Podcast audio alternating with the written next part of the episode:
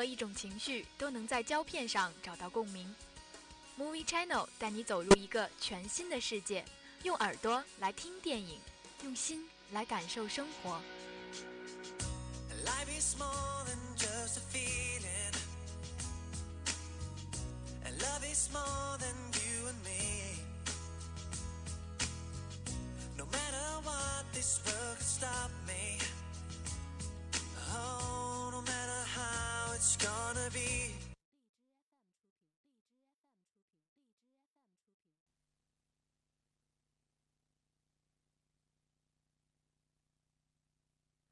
There are three things I do when my life falls apart.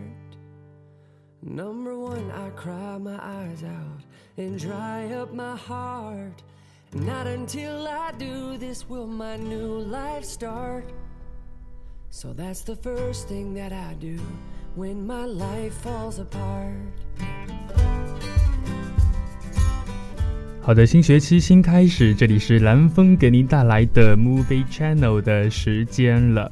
那这一周的 Movie Channel 还是三个板块的内容。首先，第一板块一周电影资讯是四条电影资讯。第二个板块呢是一部比较有趣的电影，名字叫做《海边的曼彻斯特》。说它有趣，并不是因为它有那么的喜剧性因素，而是因为它是一部。别样的电影也是获过非常多的奖项，但是呢，这一部电影是比较悲伤的，希望听众呢做好一个心理准备。那我们的板块三票房排行榜，在这票房排行榜之后呢，我们的节目就结束了。那么一段音乐过后，进入我们的一周电影资讯。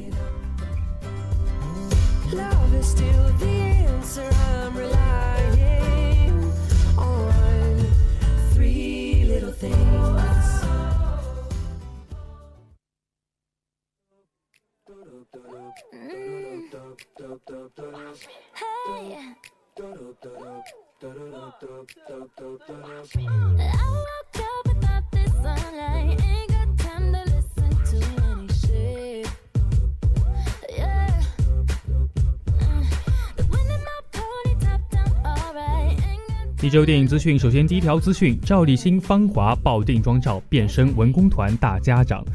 由冯小刚导演、严歌苓编剧、王轩、王苗苗等主演的电影《芳华》，自上月初开机起便引起了极高的关注。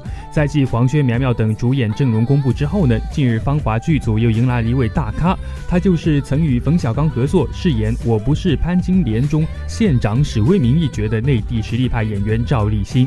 很多网友在看过《我不是潘金莲》之后，都表示赵立新的戏份太少了，没有看过瘾。而这一次呢，在与冯小刚的二度合作中，赵立新将饰演主人公所在的文工团的最高首长宁政委。作为文工团的最高领导人，同时也是可敬可爱的大家长一般存在的宁政委一角，可以说是为赵立新量身打造的。日前，赵立新在《芳华》中的电影妆照正式曝光，而其入组后的演的第一场戏就获得了冯导当场的称赞。他说：“赵立新演的戏真好，角色年纪可上可下，塑造能力强。”赵立新表示，此次深度合作不仅实现了二人去年在我不是潘金莲首映式上的约定，更像是老朋友一起完成了一。完成了一场跨越年代的青春之旅。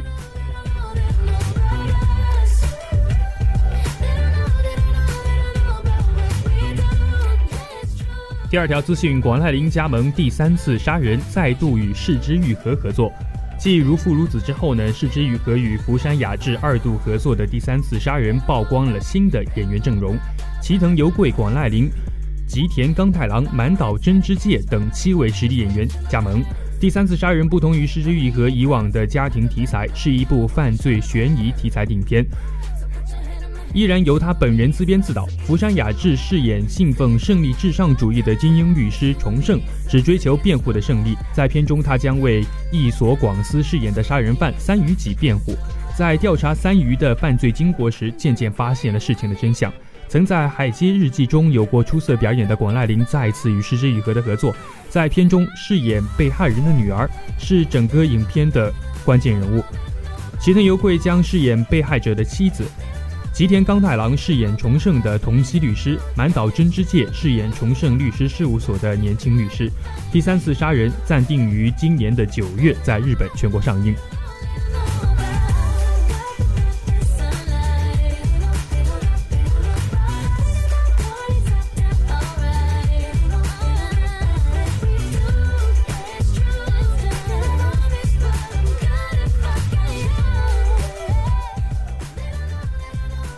第三条资讯：朱莉有望加盟环球两部大制作，或演绎凯瑟琳大帝。离婚风波阻碍不了女女强人安吉丽娜·朱莉的事业脚步。近日，她在接受外媒采访时透露了近期的影片计划，其中重头戏要属于迪士尼出品的《沉睡魔咒》续集。朱莉将再度出演复仇女王马琳·菲森。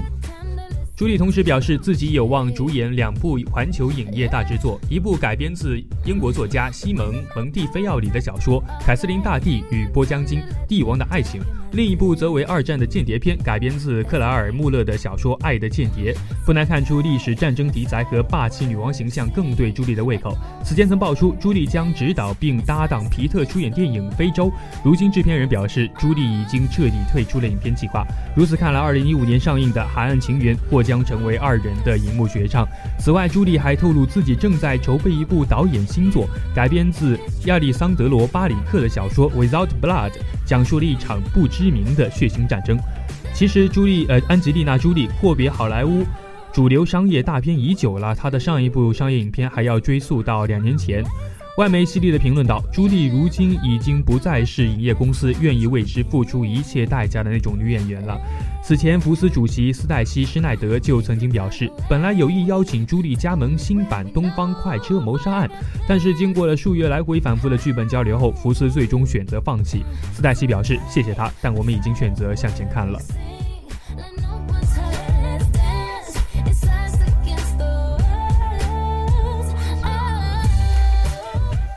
第四条资讯：《天龙特工队》编剧有望执笔《X 特工队》剧本。二零一六年的一部《死侍》不仅塑造了超级英雄类型片的新风格，更为《X 战警》系列电影的故事打开了一个新的大门。一个一直被安放在黑暗角落的队伍走到了观众的跟前，它就是 X Force X 特工队。在过去的一年当中，一直有关这支队伍将登上大荧幕的消息传出。近日呢，外媒又报道了有关这部新作的一个新进展。目前，福斯将把这部新作的剧本交给《天龙特工队》的编剧乔卡纳汉撰写。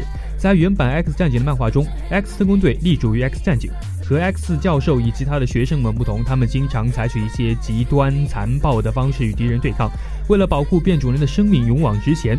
最初的成员是电索，为了准备即将来临的战争，而把少年变种人组织成军事化组织。根据消息来源指出，除了乔卡纳森卡纳汉作为主编剧外，饰演死侍的瑞安雷诺兹也将帮助他一起创作剧本。从目前爆出的信息来看，《死侍二》中将引入电索和多米诺这两个新的变种人，而他们同时也是 X 特工队中的重要成员。因此，这次联手编剧不难让人想到，想到 X 特工队是否会与死侍系列内容联动呢？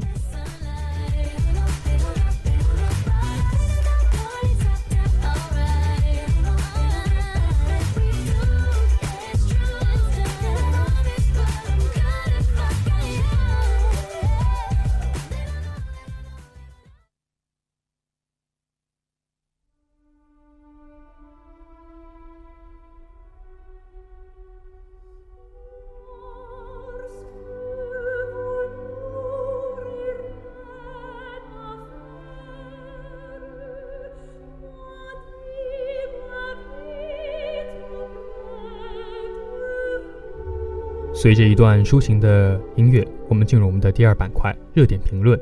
海边的曼彻斯特，真正绝望是屏蔽了一切人间烟火。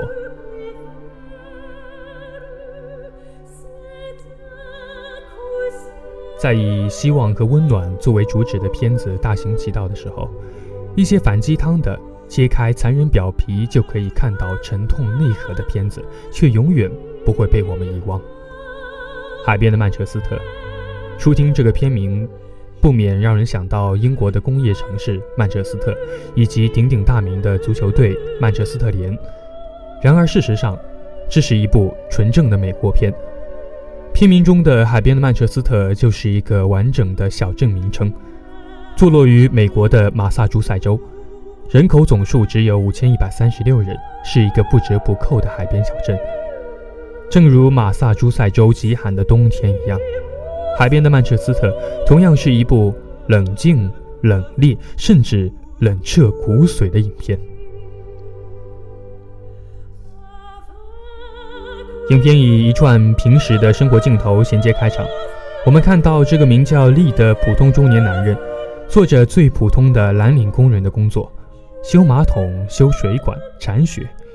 他似乎没有家庭，收工之后就前往酒吧喝闷酒，沉默寡言，却一点就着。怒火仿佛扣动扳机，瞬间出膛而出，直冲面门。一个孤独、寡言、易怒，同时又有些失败的灵魂，通过一连串的简单镜头，便呈现在每个观众面前。海边的曼彻斯特，把这样一个人做了一次回溯和剖白。这是一个令人心碎的故事，它有关惩罚与自我放逐，讲述了无法自拔的痛楚与意外降临的救赎。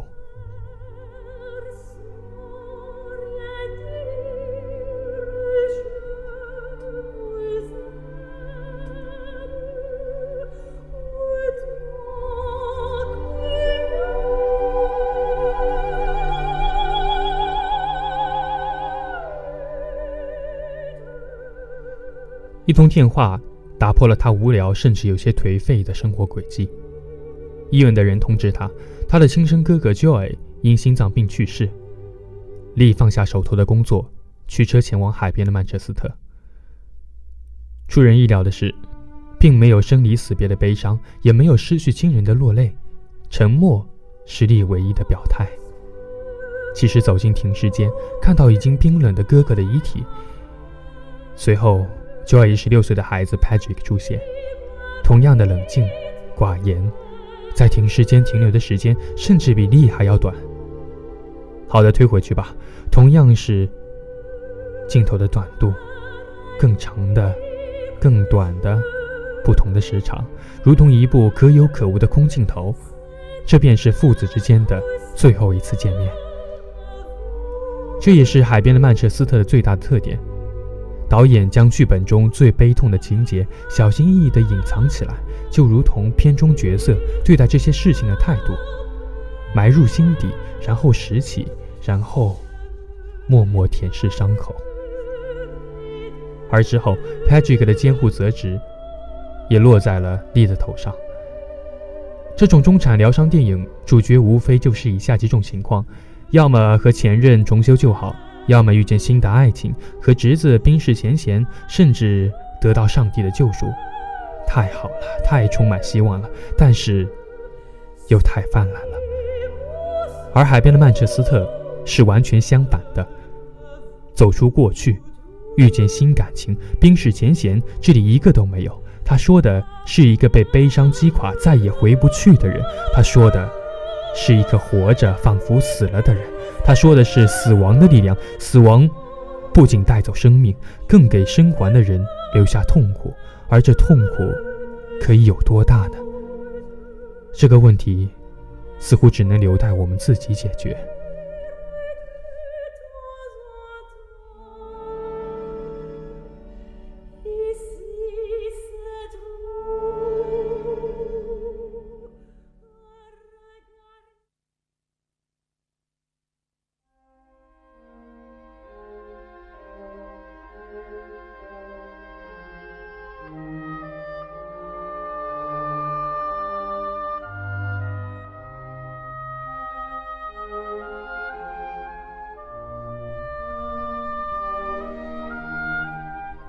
Patrick 是再典型不过的青春期少男了，冰球队，弹吉他，同时谈两个女朋友，而且总想上三垒。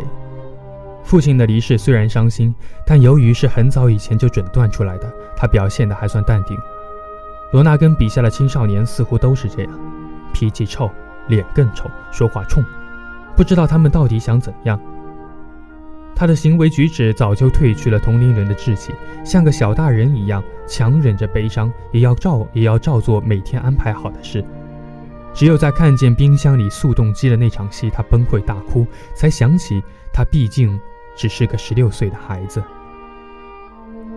丽重新开始部分扮演起父亲的角色，他是他中途而飞的角色，而侄子重新开始拥有了变调的父爱，当然。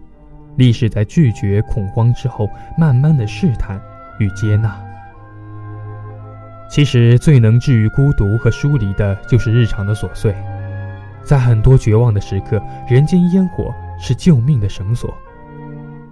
我本来以为接下来剧情发展就是叔叔与侄子相互扶持着走出伤痛的故事。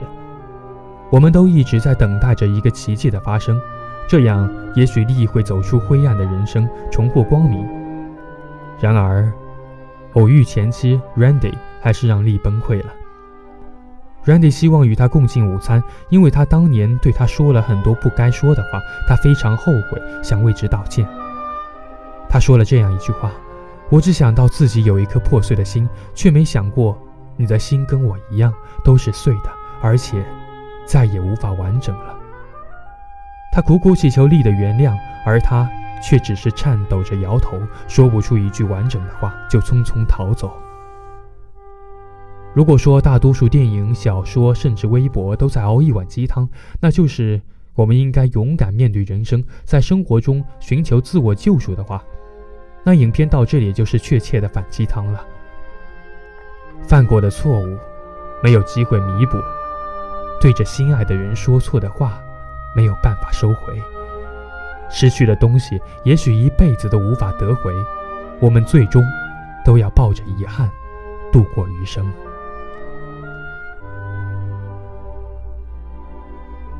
导演很难不注意到本片最大的特点。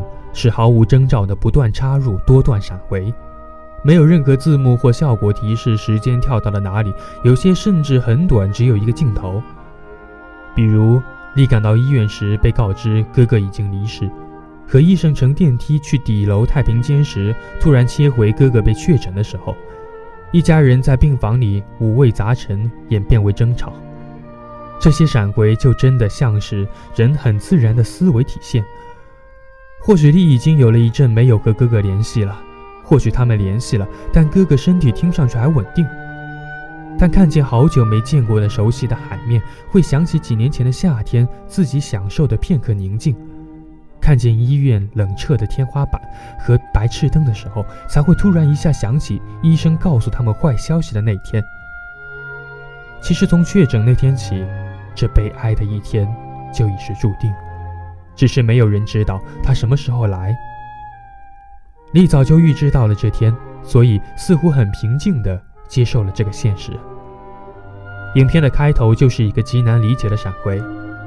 他记忆里的曼彻斯特有清风徐徐的夏天，兄弟二人带着 Patrick 一起出海，丽追问小侄子幼稚的荒岛选择，阳光洒在波光粼粼的海面，而或许你。已经很久没有回到曼彻斯特了。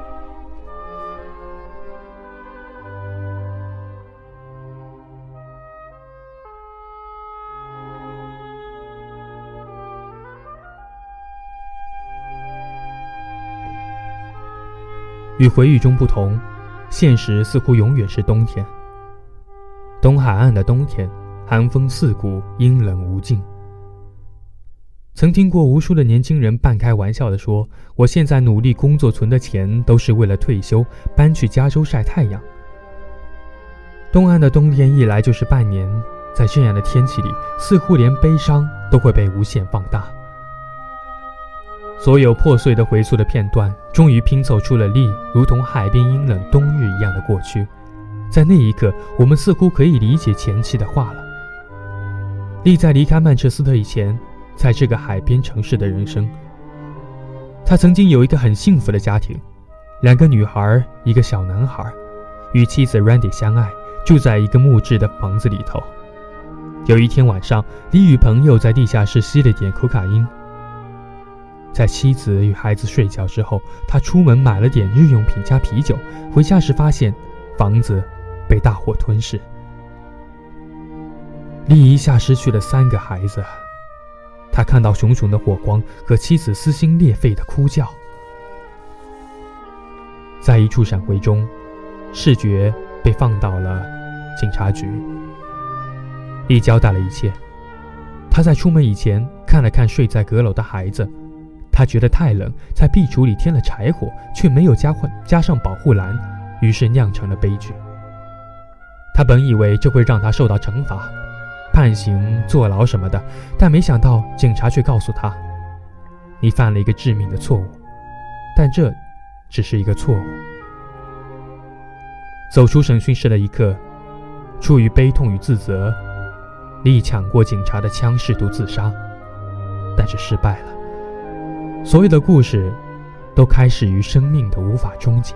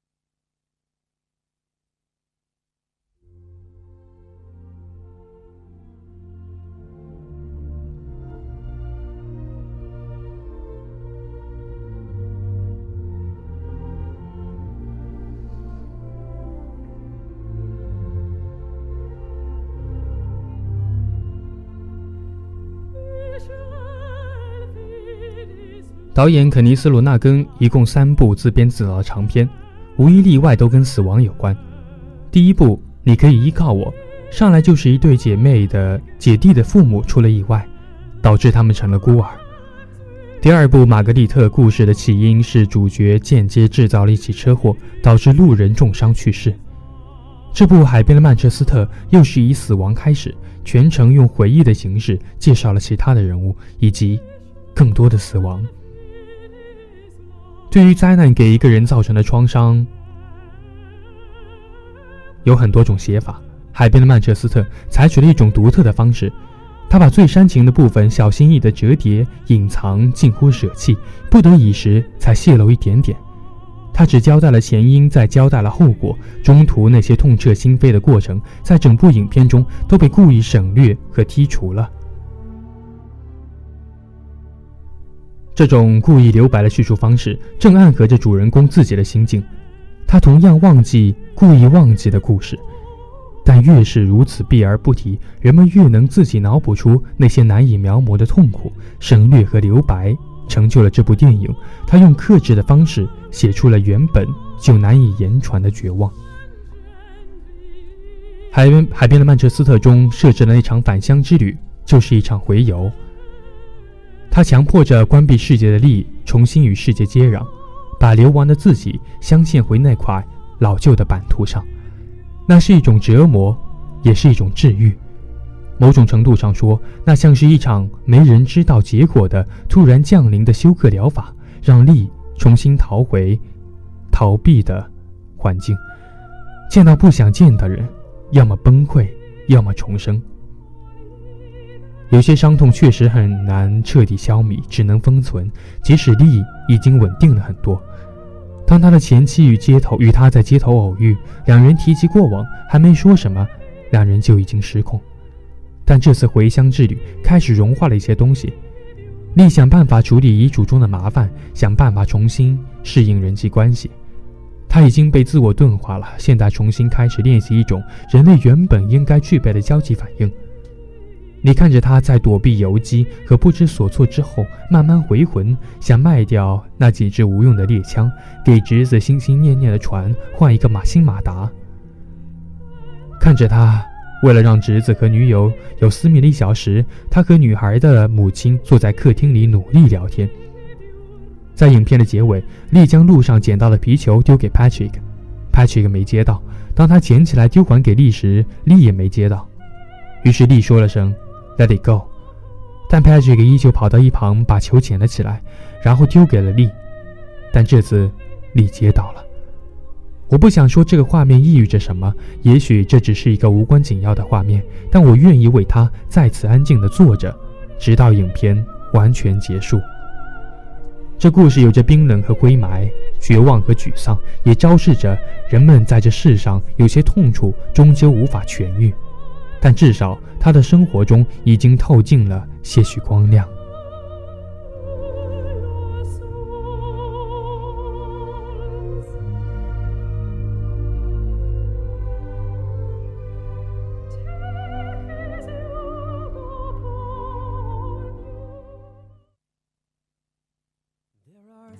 Things I do when my life falls apart. Number one, I cry my eyes out and dry up my heart. 在结束了第二板块之后，我们回到第三板块票房排行榜。中国内地周票房排行榜 Top Five，二零一七年二月十三号到二零一七年的二月十九号，本周票房排行第五的是《欢乐好声音》，本周票房八千二百二十五万，累计票房八千二百二十五万。票房排行榜排名第四的是《乘风破浪》，本周票房一万零二十二。累计票房九万八千五百二十六万。本周票房排行榜第三的是《功夫瑜伽》，本周票房一万零九百五十五万，累计票房十六万八千零五十七万。票房排行榜排名第二的是《爱乐之城》，本周票房一万五千六百五十二万，累计票房一万六千八百三十万。票房排行榜排名第一的是《极限特工：终极回归》，本周票房四万九千九百五十八万，累计票房六万四千六百万。那么第三板块结束之后，我们的 Movie Channel 也就结束了。第二板块的。电影《海边的曼彻斯特》尽管看起来有点悲伤，但是最后的结尾仍是让人深思。人活着毕竟就是为了将来，为了周围的人，等等等等。所以我觉得《海边的曼彻斯特》虽然悲伤，但是终究是一部讲述人生的故事，讲述人活着的故事。那么今天的 Movie Channel 到这里就结束了。我是蓝峰，我们下期再见，拜拜。I design my future bright, not by where my life has been. And I try, try, try, try, try again. Yes, I try, try, try.